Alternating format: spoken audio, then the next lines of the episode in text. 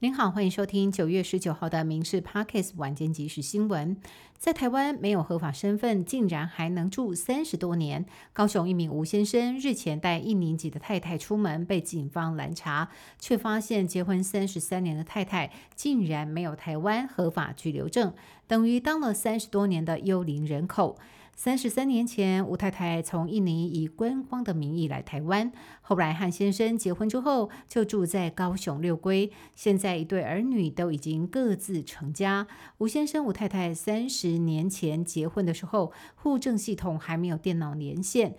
以为已经申请居留签证，但是没有想到签证过期，多年来没有发现，直到这一次两个人开车抢快闯黄灯，被警方拦下，才让吴太太惊讶，竟然当了三十年的幽灵人口。目前移民署考量吴太太在台湾有家人，先让她拒保回家，等待身份审查，暂时不会将人遣返。虽然吴太太暂时不用被遣返，但是在户政事务所身份验证下来之前，家人也实在无法安心。昨天晚上九点多，许多民众都收到了两次地震国家警报，让大家超紧张的，只是最大震度却只有一级。气象署回应，这是国家级警报上线以来首度观测到距离台湾最远的地震，已经超过测报中心的观测网一百公里。未来会和其他的国家合作，让观测更为精准。农业部长陈吉仲请辞获得未留之后，今天现身民进党立院党团总召柯建明的办公室，针对进口鸡蛋引发的风波，首度公开致歉，强调自己绝对不会恋战职位。但现在各县市追查进口鸡蛋流向，台北市长蒋万安更批评迟迟没有收到畜产会的资料，下通牒，如果今天无法取得，就要开罚。陈吉仲则澄清，都有清楚说明，应该是公文的时间有落差。今年是民进党创党三十七周年，民进党宣布九月二十四号将在北平东路封路举办党庆，到时候总统蔡英文和党主席赖清德将会和全国立委参选人同台造势，而民进党也抢先公布挺台湾应援曲 MV，发言人和国务卿大跳应援舞展现活力。当天活动下午三点开始，在北平东路封路举办。除了邀请二零二四挺台湾竞选专辑歌手和导入行动音乐计划歌手一同演唱竞选歌曲，另外也举办挺在地民主市集，邀请在地文创团体、地方执政县市前来参与民主市集摆摊，更为小朋友设计了街头小游戏。另外，还会邀请资深党员们回到最初的创党地点，回顾打拼精神，传承民主，要以轻松温馨的方式庆祝民进党三十七周年党庆。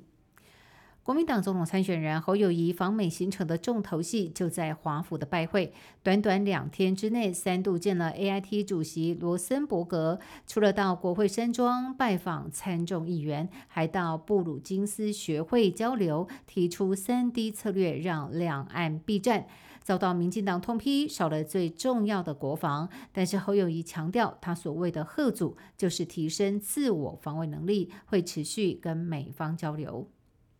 郭台铭联署正式起跑，南投的站点一早就有不少的民众来支持，站方也估计第一天就能破千份。但是台北总站却因为自然因素临时改成内部演练，想要抢头香的民众扑了个空，只能够改天再来。此外，传出国民党中央拿出部分区名单，劝地方派系不再挺郭。虽然主席朱立伦否认。国办通批国民党坚壁清野，强调会应战到底。郭台铭联署之旅起跑，跟蓝营之间的拉锯战还有的打。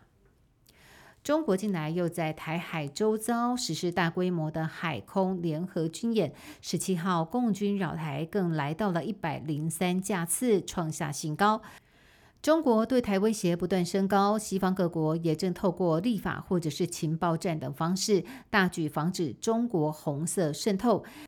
激进党出面质疑政府的国安防谍还在拖。纽约时报十七号也报道，美中都扩大全球间谍活动，中国除了大幅改善卫星侦察和网络入侵能力，报道甚至引述了前美国情报官员的说法，称中国间谍在过去的几十年里已经渗透台湾政府许多部门，目前企图掌握美方提供武器系统、密讯台湾军队等详情。而激进党呼吁朝野看看国外，想想台湾。以上新闻由民事新闻部制作，感谢您的收听。更多新闻内容，请上民事新闻官网搜寻。